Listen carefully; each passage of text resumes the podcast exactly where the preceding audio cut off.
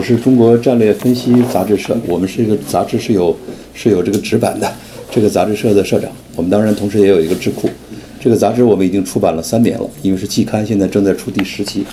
这个也欢迎各位，呃，它也有网站，也推特上也有中国战略分析这样的呃推好，呃关关注我们，也这个给我们投稿共共同互动。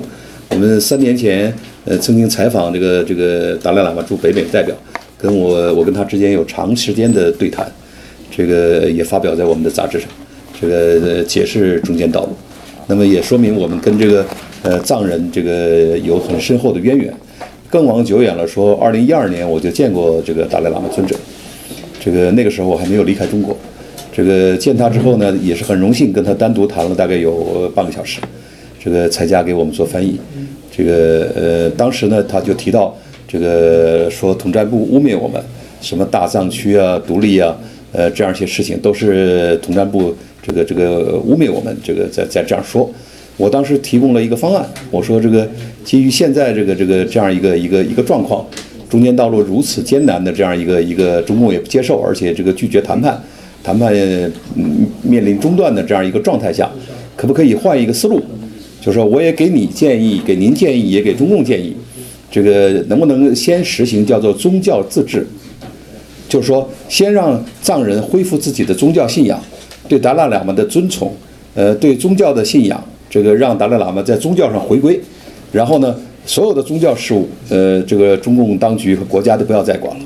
这本来是你不理解、管不了、也管不好、不该管的事情。然后先恢复，比方说格西学位、辩经，这个最后授予学位的这个权利，而不是由地方政府。活佛转世这种事情也不是由地方政府，而是把这个权利还还给人家宗教。我说，呃，藏人本来就是一个崇尚来生，此生为善，然后崇尚来生转世的这样一个民族。他们对现实的物质利益和这个这个行政权力这些东西并不是很感兴趣。那么，能不能上帝的归上帝，凯撒的归凯撒？就说，先把行政权力，你中央政府愿意管着就管着，地方行政管着就管着，外交管着都没有问题。但是把宗教钱的先先还给人家。通过宗教自治的方式，请达达赖喇嘛先生回归，尊者回归。尊者跟我说，我都同意。你说这些话，我都没有意见。而且我一再说我不分裂，我我我我要一个中间道路。那么这些话，你你的方案我也都同意。你劝我没有用，你回去可以去劝统战部。我回到中国之后，我确实给当时的统战部，当时还是胡锦涛治下，写了个很长的报告。我也我也认识他们当中的人。统战部当时回答说：“呃，因为已经快要换届了，现在看这个这个这任领导，就现在那个胡，看样子他没有没有能力来来办这件事情，这么重大的事情恐怕不行。我们也从内心当中某种程度上觉得你这是一个新的方案，能够能不能等一等，再有一两年、一年多的时间换届，新的领导人上来，他可能更有民主思想，呃，更更能够解决西藏的问题。”我们当时也觉得，习上来之后，可能既能够呃一定程度上松绑六四的问题，甚至可以平反，对西藏的问题也有某种期待，包括达赖喇嘛尊者对他也有很多期待。但是，二零一四一二年下半年到呃二零一三上半年，我就反复说，我内心当中已经没有期待了。我是最早没有期待的，我我是第一个说他是那个没有薄熙来路线的薄熙来路线，就是没有习要走的就是没有薄熙来路线的薄熙来路线。那是一二年年末我就在这样说。他可能是中国最后一任这个雍正皇帝，或者是崇祯皇帝，他是要建立的是一个最后一个红色帝国。这个，所以那个时候达赖喇嘛尊者和其他人对他还都包括很多知识分子海外对他都抱有期待。但是现在六六六年过去了，刚才刚刚见到佳琪兄，还在说，呃，四五年前我们见面，我说红色帝国，佳琪兄说，没错，你这个判断是对的，但是他就这样要走了，你怎么就知道他走不通呢？那刚今天早上我们说。他可能在一定程度上获得了某种成功，但是呢，我今天在这里边说，如果一个集权政权最后走到极端，走到那个地球的北极点，没有办法再走，迈任何一步都是向南，在北极点上你的感觉，你迈任何一步都是向南。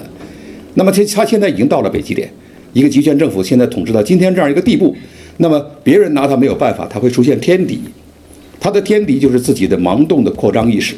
压住新疆，压住西藏，然后最后目目标直指台湾，而且要在二零二一或者更长一点的时间，来来发动这样一场这个这个他自己把自己变成彼得大帝的那样的一个行动，而这个行动就像中国网民说的，不作不会死。他作这一场之后，在某种程度上可能加速了中国红色帝王的解体的过程，这个这个这个红色帝国的解体的过程和中国未来民主的某种希望。他在那个过程当中会怎么样，我们不管。但是我认为他的上台在某种程度上不是延续了，现在看似的看起来很强大，不是延续了某种红色政权的持久性，反倒是加速了他崩溃的可能性。谢谢。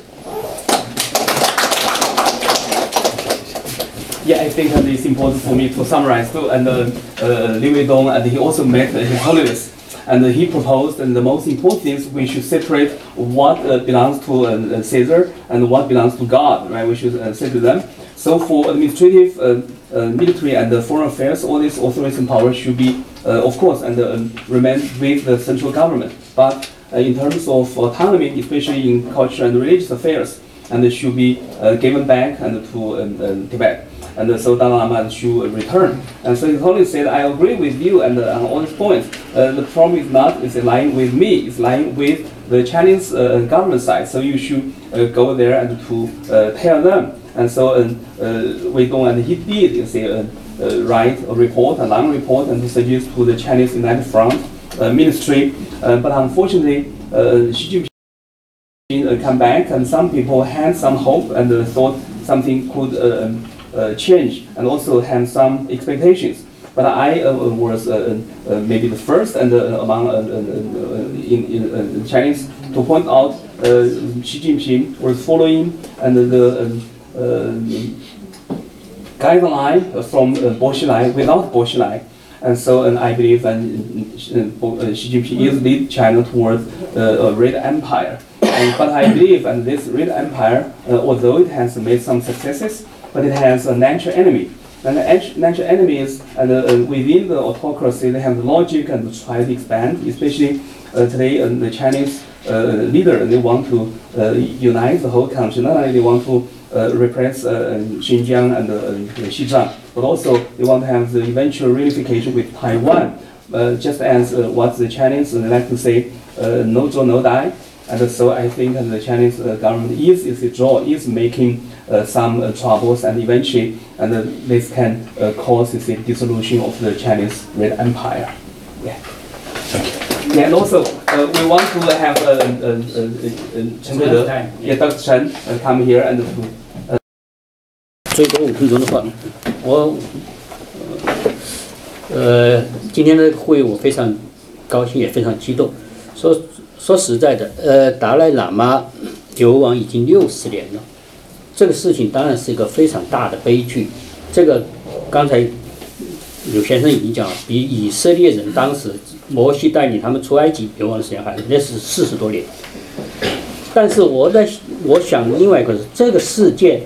不光是一个悲剧，是一个政治上的悲剧，一个族群的悲剧，同时，它也是个精神事件，是个宗教事件。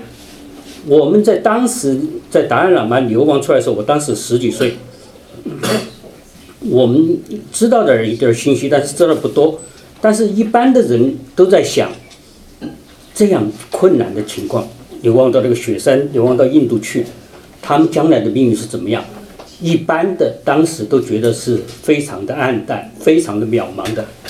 但是我现在要说的是，达赖喇嘛恐怕是在佛教史上，是是一个划时代的人物，就是第十世，第十世是达赖喇嘛是个划时代的人物，他是这个佛教藏传佛教从一个地区性的宗教变成了一个世界性的宗教，他从一个地区性的宗教领袖。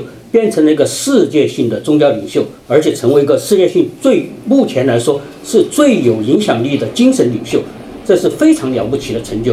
这样一个六十年的流亡过程，虽然它是个重大的血泪交织的悲剧，但是它最后支撑的是整个的佛教史上。我们大家知道，整个的现在的西方，在全世界，包括在我们这些人过去知道的佛教，时候有传到中国的有汉传佛教。那大家众所周知的佛的禅宗啊，等等等等，有这么多。但是现在你问世界上的任何人，特别是西方人，你问他佛教是什么，佛教的代表人物什么佛，他们众口一词都说的是藏传佛教，他们知道的佛教就是藏传佛教。我想将来这个佛教的历史上，藏传佛教因为十世达赖喇嘛受到这么大的苦难，带领这么一群众人藏人流亡世界，他使得这藏传佛教成为藏这个佛教的精神史上是一个非常划时代的意义。将来的它在人类历史上的影响是不可估量的。我只想就讲这一点，谢谢。Yes. Yeah. To um, uh, focus on one point, and of course, uh, Dalai Lama's uh, uh, exile, and uh, it is uh, a tragedy. But also, it is a spiritual event. It is a religious event. And when I was still uh, very uh, young, and when we heard uh, this uh, um, uh, um, uh, exile, so we were um, concerned about the future, the destiny, and of the exiles. And uh, but uh, we uh, later we realized and Dalai Lama become and uh, an epoch-making uh, historic figure and in the history of uh, Buddhism, uh, because and through this history and woven with uh, blood and uh, tears, and uh, so we uh, have uh, seen uh, His Holiness and the 14th Dalai Lama uh, transformed an original uh, religion and into a global religion. And so today, if we ask people about uh, Buddhism, and we have heard like uh, the Han and uh, Chinese uh, Buddhism and also Zen Buddhism, but if you ask people and what Buddhism is about, and most likely people are going to tell you is Tibetan Buddhism. So I'm going to say in the history of Buddhism, the Dalai Lama's achievement and is uh, really and a great achievement not only and he is a great leader, but also in a spiritual leader today, and he has enjoyed the highest respect. Yeah, so that's uh,